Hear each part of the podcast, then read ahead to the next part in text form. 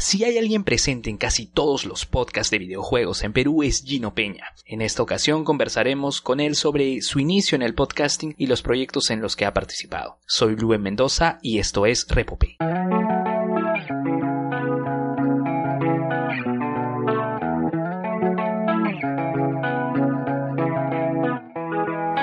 Empezamos con la entrevista a Gino Peña, la primera de tres partes, una charla muy amena para conocer a quien está vinculado a la comunidad podcastera de videojuegos. No los voy a interrumpir más, así que vamos con el audio y conmigo será hasta la próxima semana. Chao.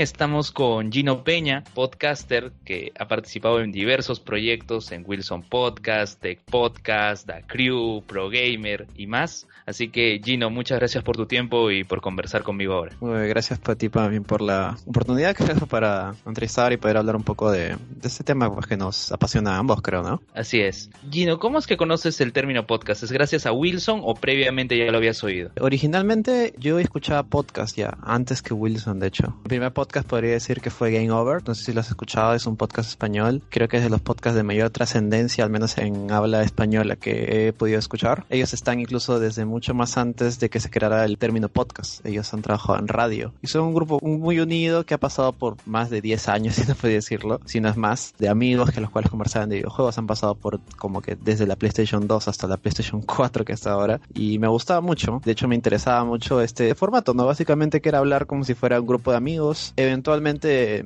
dije, pues, ¿no? Eh, ¿Habrá algo así en Perú? Y me puse a investigar algo, descubrí que había Wilson Podcast, que era el único en ese momento. Escuché un par de programas, la verdad es que, para ser sincero, no fui tan fan los primeros capítulos, pero se me dio la oportunidad una vez de asistir a una reunión para ellos y dije, esto puede ser una oportunidad interesante. Fui, di mi opinión, caí bien y bueno, ya a partir de ahí se creó la historia, mi historia con Wilson, que básicamente es mi podcast primigenio, por decirlo de una manera, mis pininos, los cuales estaba avanzando ahí, pues, ¿no? De eso ya han pasado, ¿cuántos años, Gino? A la sin exagerar han sido cuántos, cinco años, si no es más. Básicamente se volvió una rutina, pero es que es, es que es curioso porque yo lo tomo como si fuera una rutina de desestresarse, por decir de una manera, o sea, cosas, pero llega el domingo y el cual te liberas totalmente, das tu opinión de lo que quieras. Sobre todo lo más genial es hacerlo con amigos, pues, ¿no? Al, al final se terminan convirtiendo en tus amigos, la gente con la cual se participó haces podcast. ¿Recuerdas de qué tema hablaron en el primer podcast que participaste? Sí, sí, me acuerdo mucho, porque obviamente fue como que un, momento, diría, trascendental, al menos en mi vida, creo.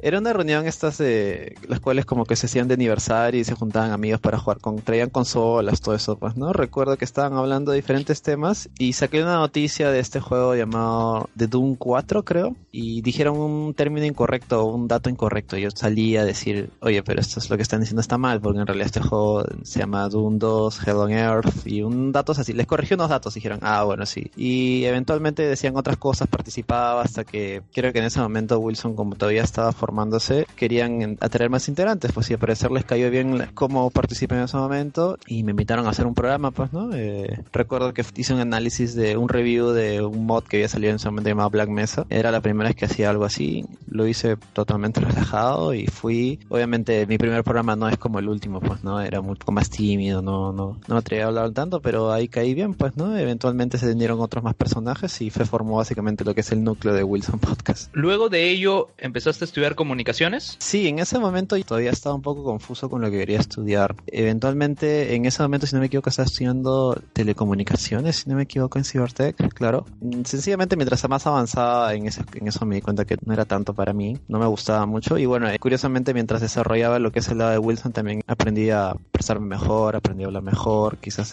me ayudó un poco más a hablar más fluido, tener un poco más de opinión y eventualmente me comenzó a gustar esto de especie de periodismo, por decirlo de manera entre comillas, porque obviamente no, no, no me equiparo quizás con lo que sale en televisión de noticias, pero me gusta investigar, me gusta leer, me gusta expresar mi opinión, así que creo que fue una de las grandes influencias por los cuales decidí dejar, creo que en ingeniería de telecomunicaciones por lo que es comunicaciones, pues, ¿no? La elección creo que ha sido la adecuada porque además de producir contenido en podcast, también haces contenido en video, streams, creo que lo que has estado haciendo a través de lo audiovisual también ha sido destacado y creo que ha tenido un mayor alcance incluso con respecto a lo de podcasting, pero no te has quedado solo con Wilson, sino que has empezado a participar en otros proyectos. Luego de Wilson, ¿cuál fue el segundo podcast al que te sumaste? Wilson formó primero contigo gran parte de mi vida, haber sido cuatro años, hasta que eventualmente la gente la hemos comenzado a, conocer en ese momento. Obviamente me abrió las puertas a este, este, este pequeño círculo de, por decirlo de una manera, entre comillas, prensa gamer,